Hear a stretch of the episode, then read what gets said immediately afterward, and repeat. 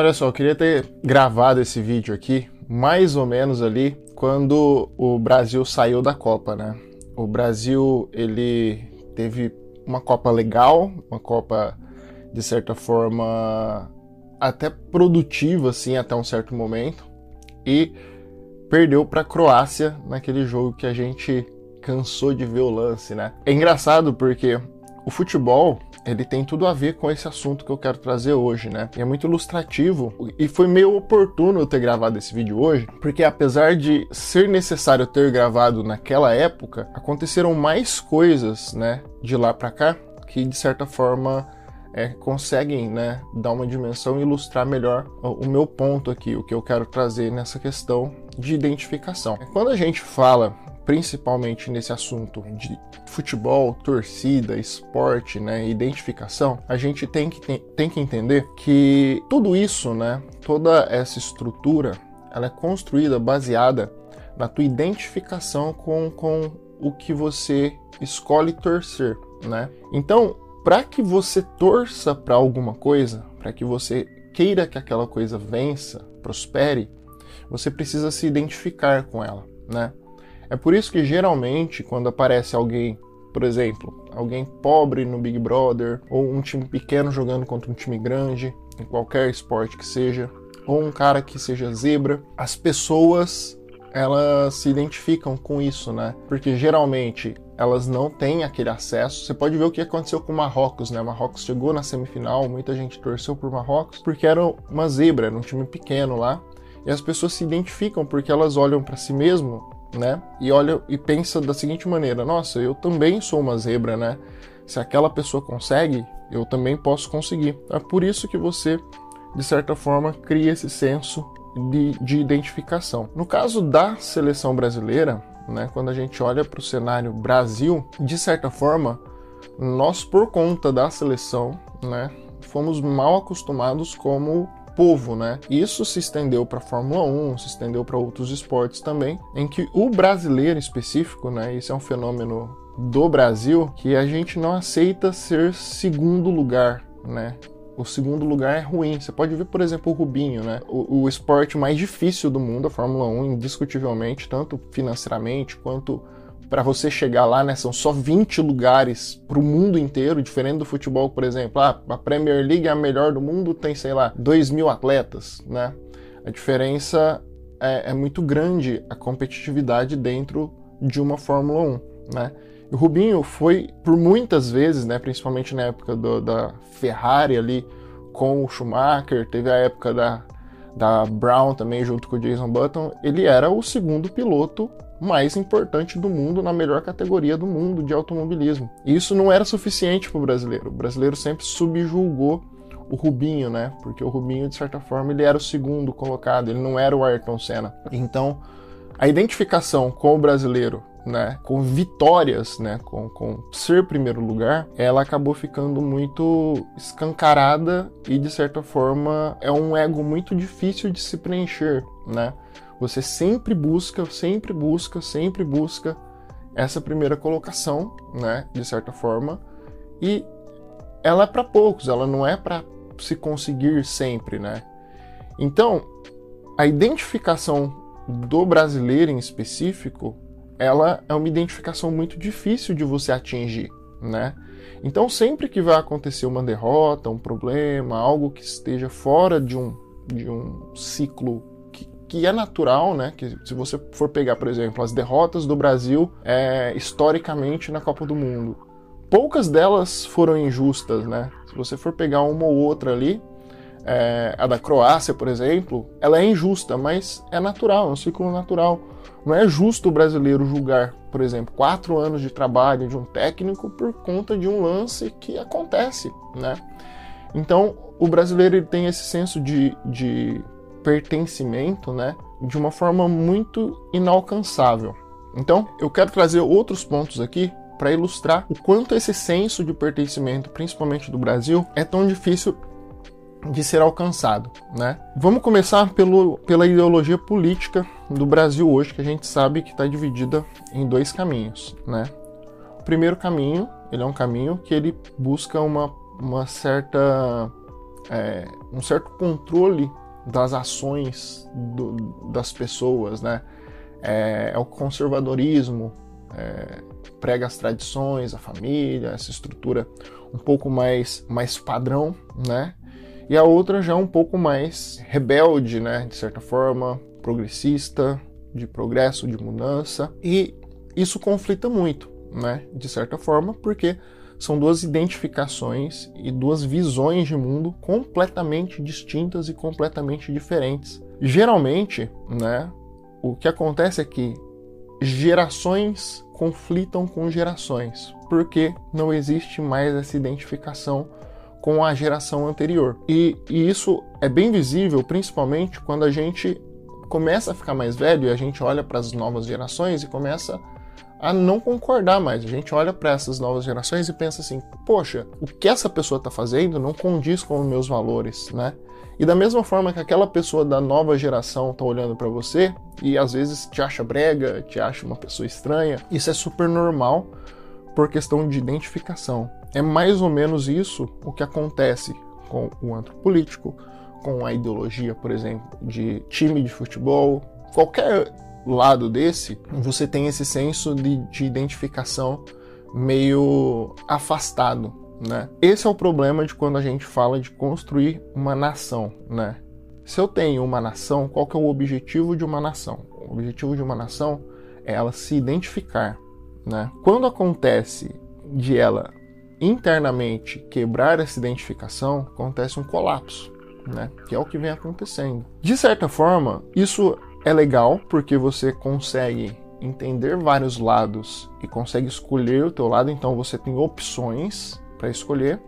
Só que por outro, se a gente entender esse conceito de nação, que a gente já criticou no passado, só que eu tenho que lembrar vocês que de certa forma a gente tem que jogar o jogo que está na mesa, né? Então jogando o jogo que está na mesa, a gente tem que entender o que é possível fazer dentro das realidades que a gente tem hoje, né? E não trabalhar com ideologia hipotética e de futuro e, e, e tudo mais. A gente pode caminhar para lá. Esse é o objetivo de, de, de, toda essa história aqui, de todo esse vídeo, é a gente caminhar para onde a gente quer, né? Só que, obviamente, é um caminho longo, é um caminho difícil. Esse desenho, né, de identificação, ele passa por muitas camadas. Vamos voltar um pouquinho lá em 1994, quando a gente tinha a Copa do Mundo, né? E a Copa do Mundo era algo que provavelmente para quem muita gente provavelmente nem era nascido, o Brasil ele sofreu uma crise, né, de identidade da mesma forma que ele existe hoje. A diferença é que naquela época nós tínhamos algumas coisas historicamente acontecendo, né? Nós tínhamos, por exemplo, Ayrton Senna no auge, e ele era um cara que ele era um representante, um ídolo brasileiro, que estava em super destaque, ganhando, né, é, sendo destaque no mundo. E por isso o Brasil se identificava muito com o Ayrton Senna. Porque se o Ayrton Senna fosse segundo lugar, por exemplo, né, ele fosse o segundo piloto, que já seria maravilhoso, ele talvez não teria todo o reconhecimento, né? Então ele só teve o reconhecimento porque ele era o, o, o primeiro, né? O que não acontece com, com, muita gente. Às vezes você pega pessoas de outros países, por exemplo, o Daniel Ricardo da Austrália, ele é um super ídolo lá. Só que ele nunca foi campeão né, da Fórmula 1, porque ele não precisa ser campeão da Fórmula 1 para se tornar ídolo, diferente do Brasil. Né? Então, outra coisa que estava acontecendo é que a seleção, naquela época, ela estava sendo desacreditada. Né? E ela entrou, ela foi campeã, e ela trouxe o título para o Brasil, e o Brasil, naquele momento, eu acho que foi o momento em que o Brasil esteve mais próspero, assim, de identificação de país, né? O Ayrton Senna morreu, muita gente se comoveu naquela época. O país como uma nação estava muito muito próximo de ser algo uniforme, né? É, o plano real estava sendo construído naquele momento. Fernando Henrique Cardoso, que até então era um presidente neutro, né? Não era algo é, tão espalhafatoso, era um cara mais é, inteligente no poder, a gente acabado de sair de um Collor. Se você for perceber, o caos, né? É, ele precede o paraíso. Então, o país estava um caos uns tempos atrás, né? Desde o, em 89 ali, que muita coisa vinha acontecendo, inflação. Quando chegou em 94 foi o ápice de identificação, né? De patriotismo, de identificação com, com o seu país. Isso aconteceu porque as coisas que foram desenvolvidas em volta dessa torcida, elas eram muito próximas dessa ideia de, de identificação, né?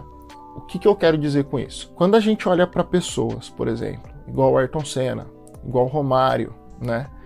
Essas pessoas aqui, elas são a identidade do Brasil. Elas são as pessoas que a gente olha para elas e a gente quer ser essas pessoas, né? Independente também de elas terem vencido ou não, de certa forma. Porque isso é importante a gente entender também. Qual é o motivo de você torcer para alguém? A gente estava falando um pouquinho atrás da zebra, né? Do, do menor e a gente se identifica.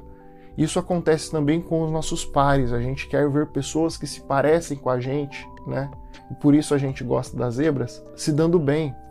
O brasileiro, né? Ele se identifica com a persona Romário, com aquele cara malandro que gosta de tomar uma cervejinha, que faz o mínimo, só que entrega o máximo e que resolve e que é foda e que hoje o cara é senador da República, e não é à toa, porque ele tem uma identificação. Você olha para o Romário, né?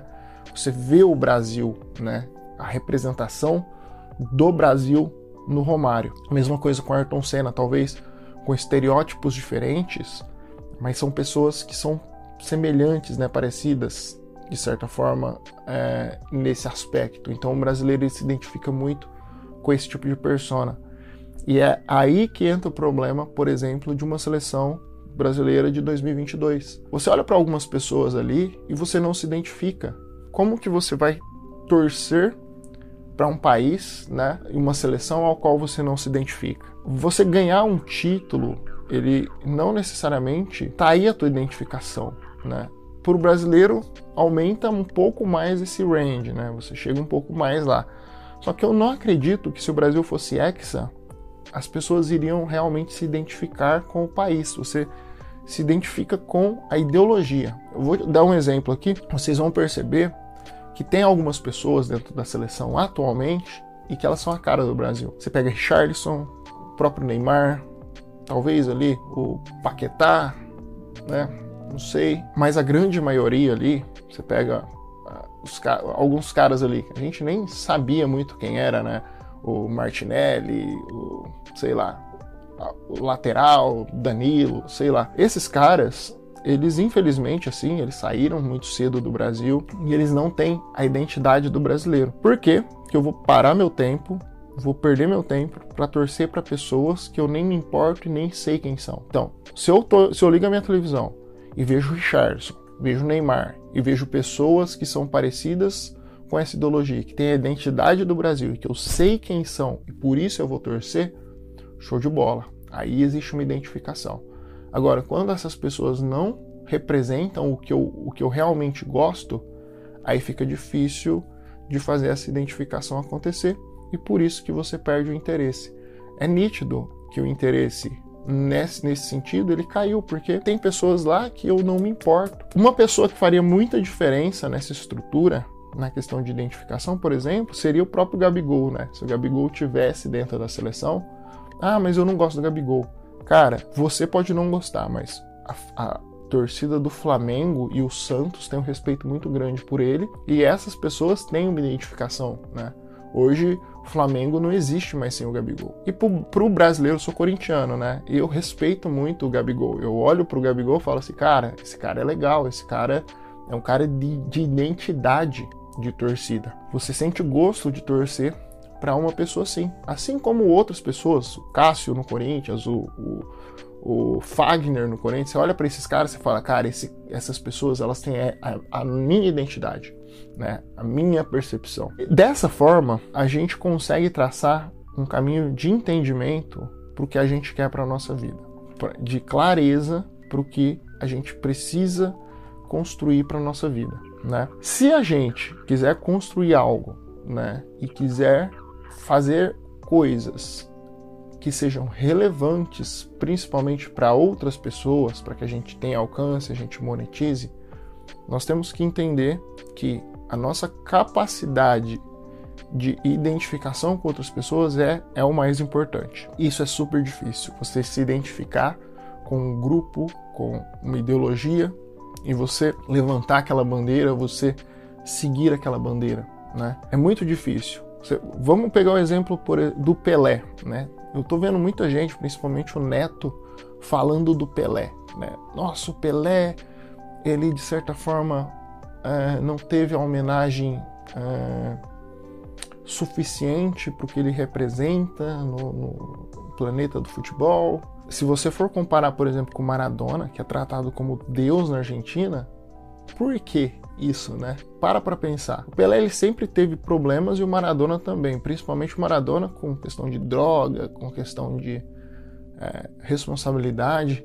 E o Pelé já teve problemas com outras coisas, né? Questão familiar, questão de filha e até é, falas, né? Polêmicas, falas de certa forma não tão legais nesse sentido. Eu acho que todo brasileiro, de certa forma, respeita muito o talento do Pelé, mas eu vejo uma falta de identificação. O Pelé ele não representa muito o brasileiro, né? Ele é um cara que ele representa os títulos, ele ele foi o responsável por deixar o brasileiro mal acostumado, né? E aí eu volto um pouco no vídeo e de certa forma eu vou tentando costurar coisas que eu já falei antes para agora. Então ele fez o Brasil ficar mal acostumado e, e ganhar três copas foi algo muito impressionante, né?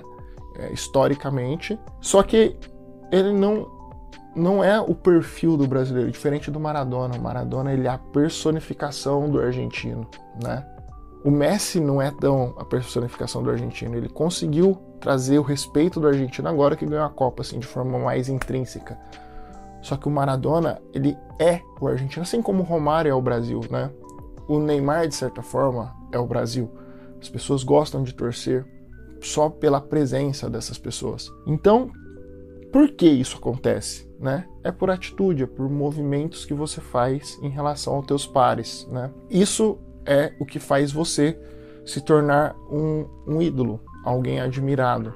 Você levantar bandeiras, você ter posicionamentos, você ter entendimento da, de como funciona o seu conjunto de pessoas para que você represente algo que faça com que aquelas pessoas, com que aquelas pessoas torçam por você. O Lula entendeu isso muito bem. O Bolsonaro entendeu isso muito bem. Outra pessoa muito controversa nessa história, né, acaba sendo o próprio Neymar. O Neymar ele é uma pessoa muito peculiar nessa brincadeira toda, porque ao mesmo tempo que ele é um cara é, que é super talentoso, super é, bacana assim na questão futebolística e de identificação, ele tem a cara do Brasil, né? Eu acho que é unânime isso, você olhar para ele, você identificar essa, essa proximidade com o povo brasileiro, mas ao mesmo tempo ele é um cara jovem, né, cheio de oportunidade, cheio de dinheiro, com uma vida é, que acho que 0,00001% das pessoas no mundo tem a possibilidade de ter, e muitas pessoas acabam julgando o Neymar por conta das atitudes dele, né, por conta da forma com que ele leva a vida, porque é, de certa forma, comparam ele a um Cristiano Ronaldo, a um Messi, que são pessoas é, muito fora da curva, né? E, e, que caíram por coincidência na mesma geração dele e que, de certa forma, a, essas pessoas identificam, né? A vida do Cristiano Ronaldo ou a do Messi como é, melhores do que a vida do Neymar em questão de resultado. E isso também é questão de identificação, né? Eu já ouvi muitas pessoas dizendo: ah, e se o Neymar parasse de viver a vida que vive, ele seria o número um do mundo, ou ele teria ganhado mais coisas. Ah, e o Neymar não é ídolo do Brasil porque ele não é uma pessoa centrada e que dá valor. Isso pode ser um argumento para quem se identifica com essa ideologia, né? Ok. Mas tem muitas pessoas, e eu acho que é até a maioria, que pouco importa com isso, né? Olha para o Neymar, vê que ele é um cara realmente de grande, grande resultado, um cara que tem uma carreira incrível. Ele nunca foi o melhor do mundo, mas isso não importa, não importa de verdade. Ele está lá, ele é um cara super de sucesso, né? Aí precisa ser o melhor do mundo. Para quê? O cara já tem acesso a tudo. Ele tem, ele tem o direito de viver a vida dele, né? Provavelmente, eu vou falar, aí é uma opinião super pessoal. Até agora eu não tinha colocado opinião pessoal nenhuma. E eu vou trazer uma opinião pessoal aqui, né? Talvez se ele fosse o personagem próximo do Cristiano Ronaldo ou próximo do Messi, fosse um cara chato, eu não gostaria do Neymar. Eu gosto do Neymar, né? Porque ele é um cara irreverente, ele é um cara que se diverte, que vive a vida, que faz festa, que faz as coisas e ainda entrega, né? A identificação do Neymar comigo, né? Eu olho para ele e falo, porra, eu, eu torço pra esse cara, eu quero ser esse cara. Porque ele é um cara super foda. E não é porque o, não é o primeiro do mundo, foda-se ser primeiro do mundo. Ele é um cara de sucesso, ele é um cara bacana. Por isso que a gente torce para ele, por isso que ele é o melhor, né? A gente se identifica com ele. A mesma coisa do Gabigol. O Gabigol tem vários erros, né? Na vida dele, ele tem vários problemas e, e é legal você ter problemas. É legal você é, ser uma pessoa fora do padrão. Óbvio que, para minha visão, tem pessoas que gostam de ser totalmente certinhas e fazer tudo de uma forma muito padrão, né? E isso às vezes para outras pessoas que não se identificam é, é boring, né? Então, para mim, eu, eu olho para persona e para o desenvolvimento do personagem Neymar e como brasileiro, como uma pessoa que se identifica como brasileiro, eu olho para ele, eu me identifico também. Eu acho que é legal, né? A estrutura de visual e de, de, de como ele entrega o marketing da vida dele. É bacana, tem gente que não gosta. Se você, por exemplo, falar pro neto, o neto não vai gostar, ele vai achar mil problemas. E é identificação. Quando você entender essa identificação e você conseguir emular, trazer para fora a sua própria identidade, buscando seus pares, mas sendo você, né, de verdade assim, sem se preocupar com julgamento e sem se preocupar com objetivos, né? Muitas vezes a gente fica preocupado em ser sempre o primeiro, sempre o primeiro, mas seu primeiro meio que foda-se. Você tem que ter o teu resultado, você tem que ter satisfação com o que você faz e você tem que ser feliz com o que você faz. Se você tiver isso, sem a cobrança dos outros, as pessoas vão se identificar com você. As pessoas vão olhar para o que você está fazendo e vão querer ser você, né?